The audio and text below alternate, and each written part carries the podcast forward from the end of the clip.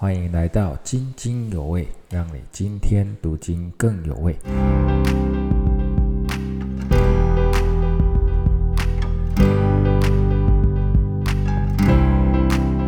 弟兄姐妹平安啊！我们嗯，今天要分享的是以赛亚书二十四章到二十七章哈。在一到十二章呢，预言的焦点是犹大国啊。那么十三到二十三章呢，就包括犹大、以色列和周围各国，亚述啊、巴埃及啊、巴比伦啊、菲利士啊、推罗。那么二十四章到二十七章哈，它审判的范围就扩大到全地，甚至宇宙哈，包括日月。那么不再是针对一个国家或一个地区。那么就时间而论呢，前面二十三章的预言大部分在啊一百多年后就应验了啦，除了弥赛亚的预言之外。但是二十四章到二十七章的预言就比较像启示录的预言哈，包括了末日的审判。那么当然有很多是啊重复应验的哈，不是应验一次这样。那么还有很多是在主耶稣啊第一次来和第二次来的时候来成就的。那么里面的教训对于我们是非常有警示作用哈。那么在二十四章第一节哈，就把整个二十四章的大意包括在内哈。说看呐，耶和华使地空虚，变为荒凉，又翻转大地，将居民分散。那么地和大地啊，在这段二十四到二十七章当中出现大概二十五次哈。那么是指全地哦哈。那么神创造了大地，就用植物、动物和人，从使这个地呢从空虚混沌变成了丰富有秩序。可是呢，现在这个地哈被人的罪污秽了，破坏了神的秩序，所以神只好使这个地呢再度空虚哈。那么像我们现在哈，大部分的人口都集中在大都市，过着很繁华富裕的生活。可是到审判的时候哈，就会把居民分散啊，不论贫富贵贱都被分散。那么这里就呼应了创世纪十一章一到九节巴比埃塔的事件之后，人就被分散哈，那种啊太高举人哈，太自高自大的时候，那人就会被分散。那么这种荒凉空虚的景象啊，就是建筑物倒塌啦啊，人被烧毁啊，欢乐子息啊，会不会让我们想到在两颗原子弹轰炸之后的广岛和长崎呢？哦，在彼得后书三章就说到了末日，这一切都要被火烧灭，但似乎并不是神降天火哈，而是人类的战争自相残杀，毁灭了人类。那么为为什么神要这样审判大地呢？啊，第五节说，因为地被其上的居民污秽，他们犯了律法，背了律例，背了永约，所以地被咒诅吞灭。那么我们可能好奇哈，只有以色列人和神立约，其他民族并没有啊。那么在创世纪第九章哈，大洪水之后，神跟人类立约，用彩虹为证哈。神呢，他守约了。祝福人类生养众多，在地上昌盛繁茂，这是我们现在可以看得到的。那但是神也要人类不可以流人的血哈，不可以杀人。那么人类却却被约了，好，我们犯了神给我们的这个律法。那么我们人类呢，不只是在战争中杀人哈，平日也有谋杀呀、恨人呐、堕胎呀这些，真的是严重的污秽了这个地。啊，神要我们生养众多，其实现在的趋势就是不婚不生哈。那我们犯律法被永约，地就被咒诅吞灭，好，这就是世界的结局哈。但是呢，在十四到十六节就给了我们一个拯救盼望。啊，审判之后会剩下很少的人哈，就像大洪大洪水之后剩下挪亚一家八口。那么这些啊。这些渔民哈，就都欢呼荣耀神的名哈，啊，弟兄姐妹，我们呢就像在审判中被存留、被拯救的小群哈。那在路加福音十二章三十二节，主耶稣对门徒说：“你们这小群呐，不要惧怕，因为你们的父乐意将国赐给你们。”弟兄姐妹，我们是被拣选的小群哈，承受神的国，所以我们不要忘记要时时欢呼赞美神哈。这救恩是多么的宝贵哈！但是呢，还是要注意，因为以赛亚接着说啊，我消灭了，我消灭了，我诱惑了诡诈的心诡诈，诡诈的大心诡诈。啊，这里有可能指责那些被救赎的百姓，其实仍然继续犯罪哈，那还在行诡诈，那这个要面临更大的灾祸。更大的灾祸就是什么呢？就是第十八节说的，天上的窗户都开了，地的根基也震动了。地全然破坏，全然破坏哦，大大的震动了。那么在创世纪第七章哈，上面写着，天上的窗户都开了啊，天就降大雨四十天哈，淹没了全地。那在创世纪十九章，天也降上降下硫磺和火，烧毁所多玛、恶魔拉。那么在末日的审判当中，天上的窗户开了，会降什么呢？啊，我们不知道，但是知道地大震动的可怕哈。你像九二一啊，或三一一，哈，或是两千零四年的南海大小大海啸，哦，都是突然来到的，带来很大的破坏。逃也没得逃哈，那么到底为什么会有大地震呢？第二十节就说了，因为人的罪太重了，重到地都承担不起，就把地给压塌了哈。所以终归一句话，世界的结局，好受到的审判，是因为我们的罪太重了，人的罪造成的哈，人的罪造成的。那到那一天呢，不仅是审判人呢，也审判天上的灵界啊，包括人拜的日神啊、月神啊，还有地上的政权啊。那么这些抵挡神的势力都要被神审判。那么到那日，神要完全做工。那么长老呢，会在神的宝座前敬拜，就很像在西乃山上，以色列长老上去在神面前吃喝蒙福哈。所以二十四章提醒了我们，虽然得救，但是救恩还没有完成，我们仍然警醒度日，好，要靠圣灵呢脱离我们的私欲的败坏，我们不要继续享受罪中之乐啊。那我们的地是承受不了我们罪的重压重压，但是更要迫切的是要去传福音哈，因为审判是突然来到的，人就突然就走了，很快就走。那么啊，我们这个二十四章最后宣告耶和华作王嘛，哈。那么有一小群人得救欢呼。到第二十五章呢，更是竭力的扬声赞美感恩，哈。那么二十四章有长老在神面前敬拜，二十五章更进一步是得救的人在神面前享受筵席，哈。二十五章第一节呢，啊，其实就是出埃及记哈，第十五章一到三节摩西之歌哈，出埃及过红海得救之后所唱的歌。耶和华，你是我的神，哦，我要遵从你，哦，我要称赞你的名，因为你是以忠信诚实行过奇妙的事，成就你古时所定的。啊，赞美神的拯救哈，过去呢啊就。啊，以色列人出埃及哈，日后再救他们出巴比伦，归回这地。而在末日，神更要拯救全人类。啊，这就是神的救恩计划，我们就赞美他。哈，那么当神把仇敌的坚固城堡和宫殿都变成废墟，哈，那么就像亚述的首都尼尼微被埋在土中两千年哦，十九世纪才被人发现。哈，巴比伦城也是。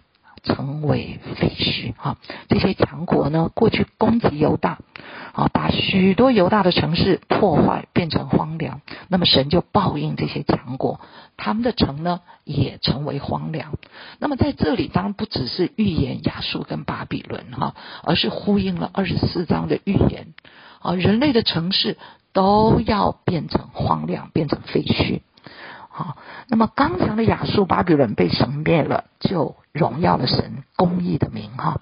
就像二战的时候哈，是希特勒和日本最终都战败了，并不是盟军多厉害啊，而是神公义的审判，使强暴之国败落。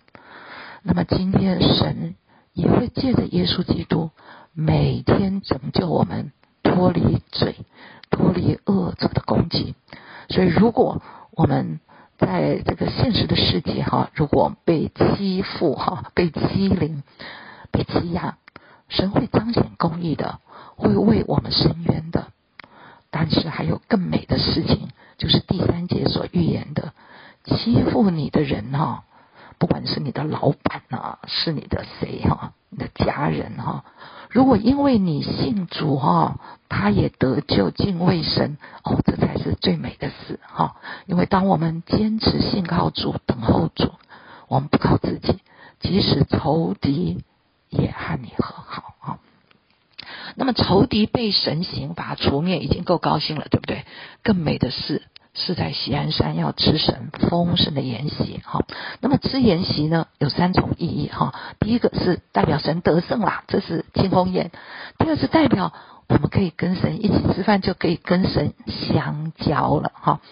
那么第三个是吃吃筵席，也代表我们借着这个筵席哈，和神重新立约哈。我们以前说过，立约就要一起吃饭哈。那么今天呢？我们都被神邀请来吃神的宴席，那这在福音书上主耶稣说过很多次的哈。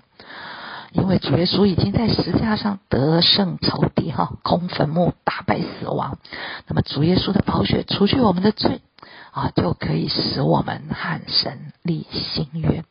所以弟兄姐妹，记得每天要来吃神的宴席，吃神的话，喝圣灵的活水。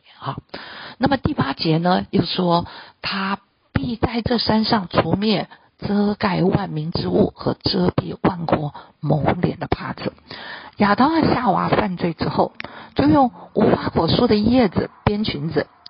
那么遮盖万民之物这是什么呢？就是犯罪之后带来的羞耻和恐惧，啊，遮盖了万民。主耶稣承担我们罪的刑罚和羞辱，就除去这个。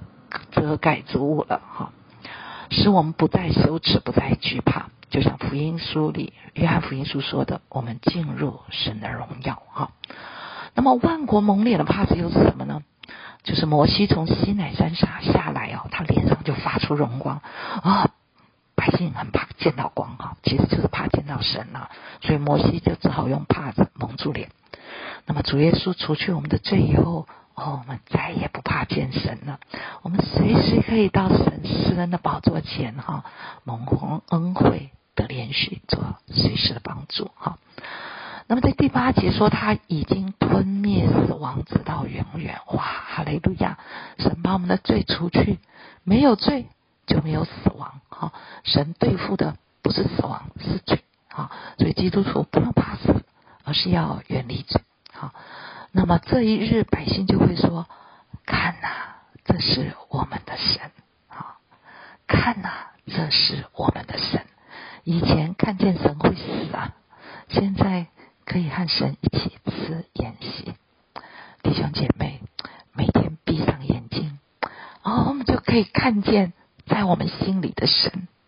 看呐，这是我们的神，帕子已经出去了。”好，我也常常在弟兄姐妹的生命见证上看见神在一个人的生命里头的奇妙作为。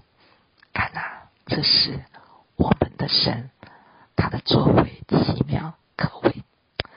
不过呢，啊，以赛亚虽然预言亚述必亡哈，在一百多年之后这个才发生啊。那当时的犹大百姓哦。他还是看着那个亚述大军哦，兵临城下哈，他心里能不惊恐吗？好，如果平日就信靠神，就有平安哈，即使面对死亡也不害怕，因为神已经吞灭死亡哈。但是敌对神的人哈，就是像摩押人啊，这就是二十五章最后说的，他们不但没有吃神的筵席啊，还在粪池中哈游水哈啊，靠着自己奋力游着，可是却不能自救哈啊，真是非常强烈的一个对比。那么神也因为摩押的骄傲，就要拆平摩押的坚固高台哈。摩押靠自己，他的成就倾倒了。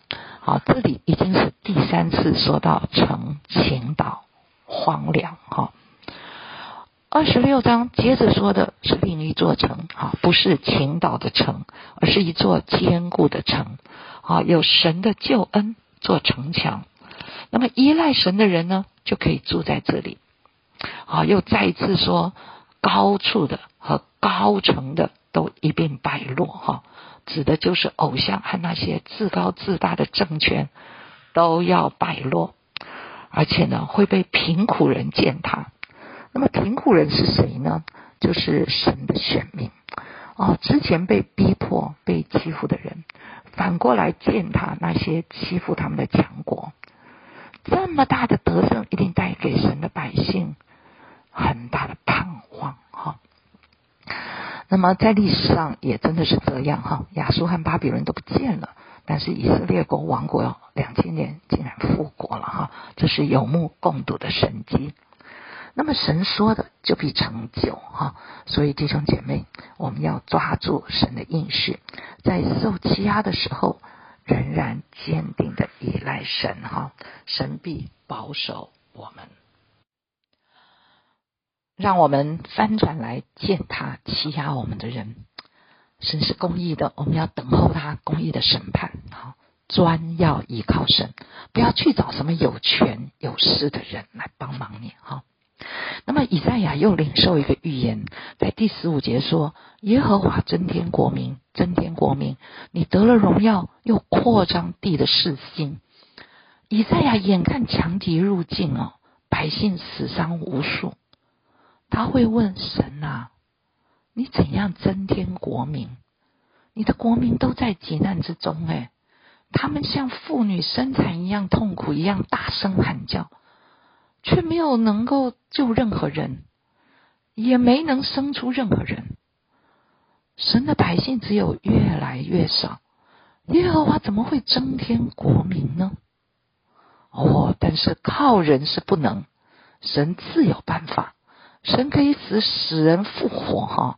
因为他是生命的主哈，就像早晨的露水可以使菜蔬生长，犹大国灭亡了，将来还可以复活。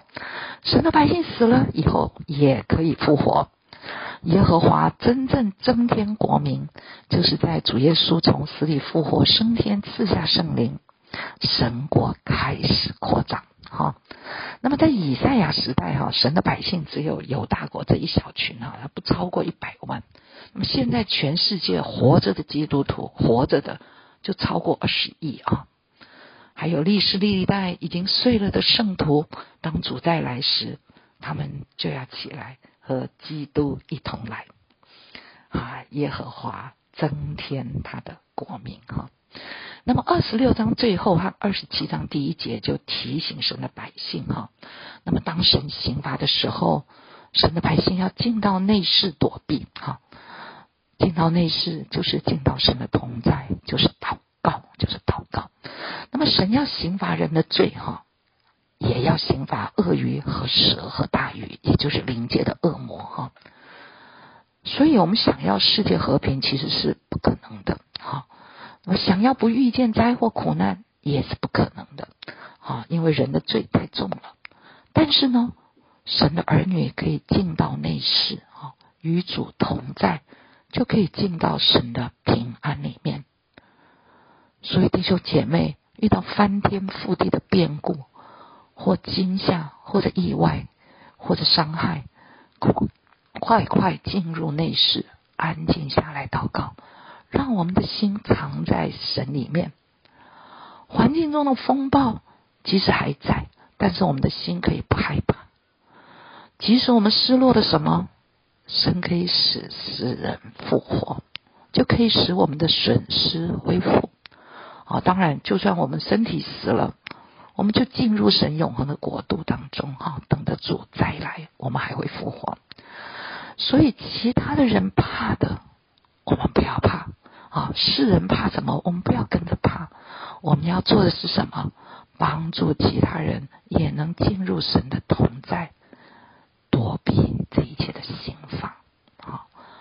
那么接着二十四章死人复活的主题哈，二十七章第二节到第六节是复活的葡萄园之歌哈。那我们记得第五章的复的葡萄园之歌中间，神因为葡萄园结了野葡萄哈，就是葡萄园被吞灭、被践踏，让荆棘棘藜生长。也就是让以色列人被邻国欺负、被强国攻击哈。那么北国以色列被亚述灭了以后，被迁移到远方，原来的以色列地就迁来许多的外邦人啊。那当然，他们也搬来了很多外邦的偶像。那么这些就是荆棘棘藜长在葡萄园中了，吃掉了他们的产业，吃掉了他们的福分。但是二十七章的预言说。复活的葡萄园是神要时刻浇灌、昼夜看守，而且要消灭其中的荆棘棘藜，哦，也就是要除去葡萄园中危害的外邦人。不过呢，第五节有一个不同的说法：如果这些荆棘棘藜啊持住我的能力，使他与我和好。啊，那个翻译新的翻译就是：如果这些外邦人愿意紧靠神哈。要神做他的避难所，他和神和好，神就愿意接纳他们，和他们和好。好，那么复活的葡萄园呢，会出酒，也会结果实，充满世界。那么，到底复活的葡萄园指的是什么呢？那么，第一个可以说是以色列复国，第二个也可以说是教会。那么，当那日审判结束之后，神会把犹太人召集回来，在应许之地建国。这就发生在一九四八年。那么，神看顾现代的以色列国，几次中东战争都以小博大，哈。那而且国家越来越强盛，哈。那么，以色列国中其实有很多阿拉伯人，哈，也就是外邦人。但是，像就像葡萄园中的经济吉利啊，但是他们是基督徒啊，很多人。很多阿拉伯人是基督徒啊，他们是神的儿女，所以神就接纳他们在以色列，而且祝福他们。那么现在的以色列国也结果实啊，祝福全世界。他们发明很多技术，像海水净化或是滴灌法灌溉等等，帮助了许多国家。那么在欧洲呢，有百分之四十以上的蔬果哈都是来自以色列。那么复活的葡萄园呢，指的也是教会。啊，当那日神的救恩借着耶稣降临，罪得赦免的信徒啊，到世界各地啊，从第一世纪开始传扬福音，建立教会，在全世界结出福音的果实。教会就是蒙神时刻浇灌、昼夜看守。结满果实、初九的新葡萄园。好，那么葡萄园到底是怎么复活的？哈，就是罪得赦免。那么第七节到第十一节就是说，神没有毁灭以色列，像毁灭亚述、巴比伦，神存留他们一部分，虽然击打他们、放逐他们，但是存留他们一部分。那么为什么要击打他们呢？为什么要放逐他们呢？是因为以色列人呢蒙昧无知啊，不认识神哈，跟神没有关系。那么他们又拜偶像，又拜自己，又靠自己呢建造坚固城。所以神放逐他们以后呢，啊，到了外地，他们就不再拜偶像。那么他们所建造的坚固城呢，也成为荒凉。这时候他们的罪就被除去了，不拜偶像，不靠自己。那么到十二节、十三节就说，到了那日刑罚结束，他们就会被神收集回来。那么我们就看到一九四八年以色列复国。那么当神在吹角招聚世人的时候，人会从亚述、埃及一起来耶路撒冷敬拜神。好，这个就是教会结出的果实。好。三国一律哈，外邦人跟犹太人一起因着耶稣基督来敬拜神。弟兄姐妹，神爱教会，但如果我们拜偶像，我们靠自己来建造王国，神也会管教我们，放逐我们，让我们建造的荒凉啊！直到我们愿意回转来依靠神，不再靠自己。感谢主哈，他也永不撇弃我们哈，不灭绝我们，他会把我们找回来，把我们召聚回来，使我们再活过来，多结果子哈。好，我们今天的这个分享就到这里，祝福每一位弟兄姐妹。